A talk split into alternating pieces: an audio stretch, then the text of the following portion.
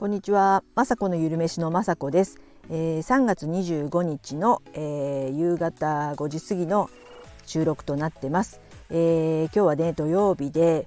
雨が降っててとっても寒いですよね、えー、でもですね桜がねもう近くもあの散歩とかしてますと満ほぼ満開ぐらいなのでちょっとねもう来週にはね散ってしまうんではないかと思ってちょっとね車で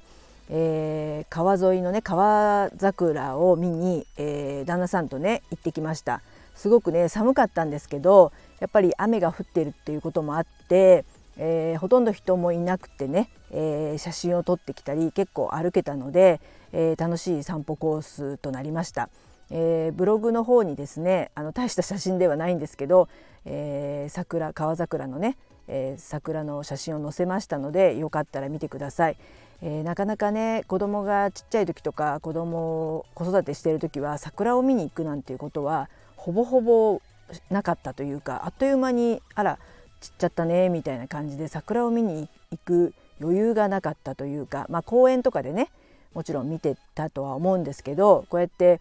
見に行こうっていうのにようやく慣れたのかなと思って、えー、雨降ってましたけどね行ってきてよかったです。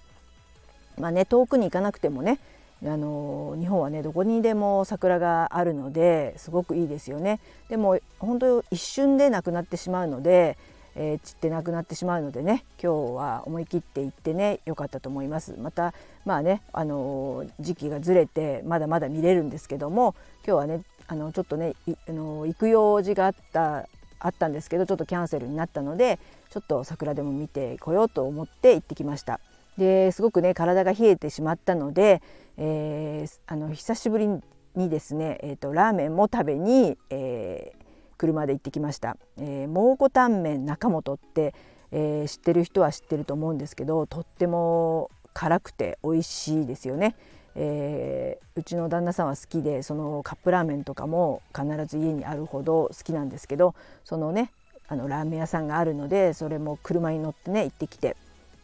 本当ねコロナ禍は行ってなかったのですごく久しぶりに行ったんですけど、えー、すごくね熱々で今日は寒かったのですごく美味しく感じました。とっても美味しくてね、えー、温まりました。でも辛いですね。もうあのー、鼻水が出ちゃうというかもう辛すぎてっていう感じですけどでもまだまだね今日はあの辛さで言うと5で5のねランクなんですけどもう8とか9とか10とかあるのでまあそういうところはそういう辛さにはね挑まないとは思うんですけどちょうど5ぐらいが美味しくて辛くて、えー、美味しかったです。はいそれでですね、えー、昨日ねここのラジオでも言ったんですけどいちごムース作って失敗しちゃったみたいなちょっと落ち込んでたんですね。えー、あのね料理ってレシピがあってその通りにやったら失敗しないじゃないですかその計量スプーンがあったり計量カップがあったり、えー、レシピがあるっていうことで私たちはすごくね、えー、生活その食生活に関しては助けられてますよね。で私はですね一応まあ主婦歴30年なので、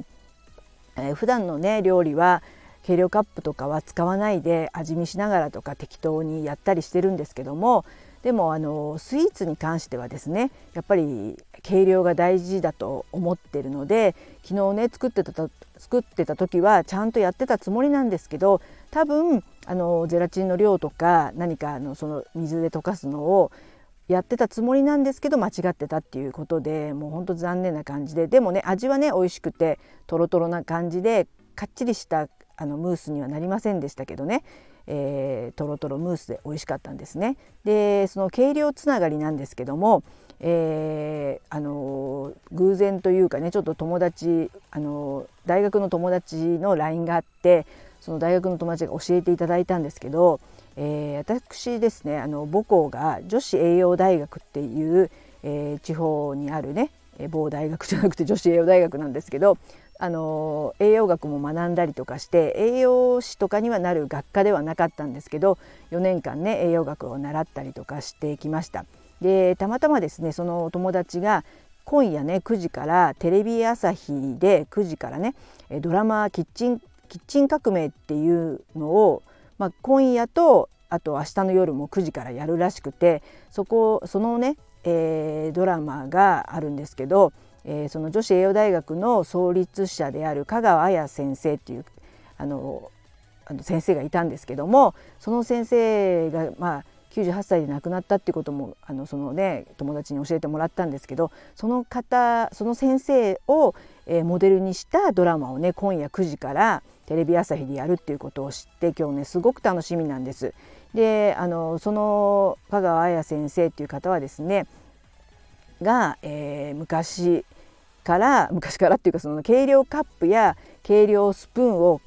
あの新しくあの初めて考えた人っていうことで、えー、知られています。そして、えー、今ではねレシピってどこでもあるあると思うんですけどそのレシピというね料理カードというものを初めてね日本に、え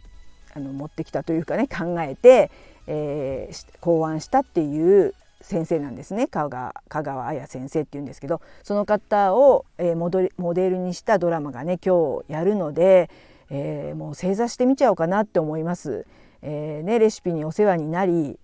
こうしてね私は最近最近というかねあの料理系の一応 YouTube をやってるのでもうレシピとはね切っても切れない中で、えー、普段のね料理は先ほども言ったのに言った言ってますけど適当には作るんですけどもやっぱねレシピって万人が美味しくできるように作って本当にありがたいものでこれがね昔々はなくてあの適当に作ってたというかねこういうスプーン計量スプーンとかカップがない時代も昔は昔はあったと思うのでもう本当ね香川綾先生様々ですし、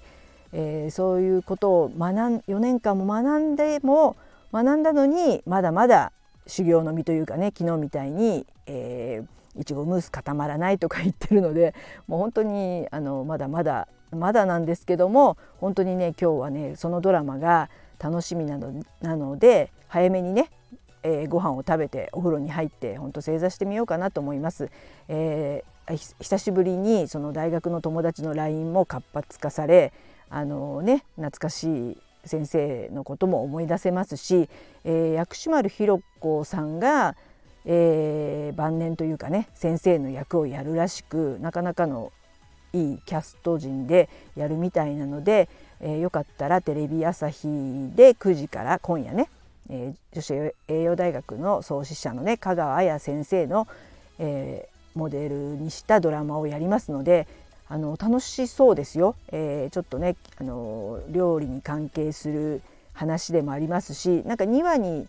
2夜に分かれてて明日は明日でなんかダイニングキッチンを開発した、えー、女性の、えー、ストーリーをやるみたいなので、えー、で今夜、えー、そのね香川彩先生のお話だということで私もですねまたあのこのドラマを見てあの気を引き締めて、ね、あの皆様に料理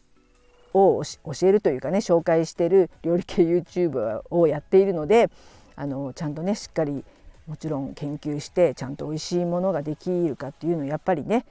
えー、日々研究してあの試作とかしてあの皆さんにね届けていけるよう頑張らないとなと思いました。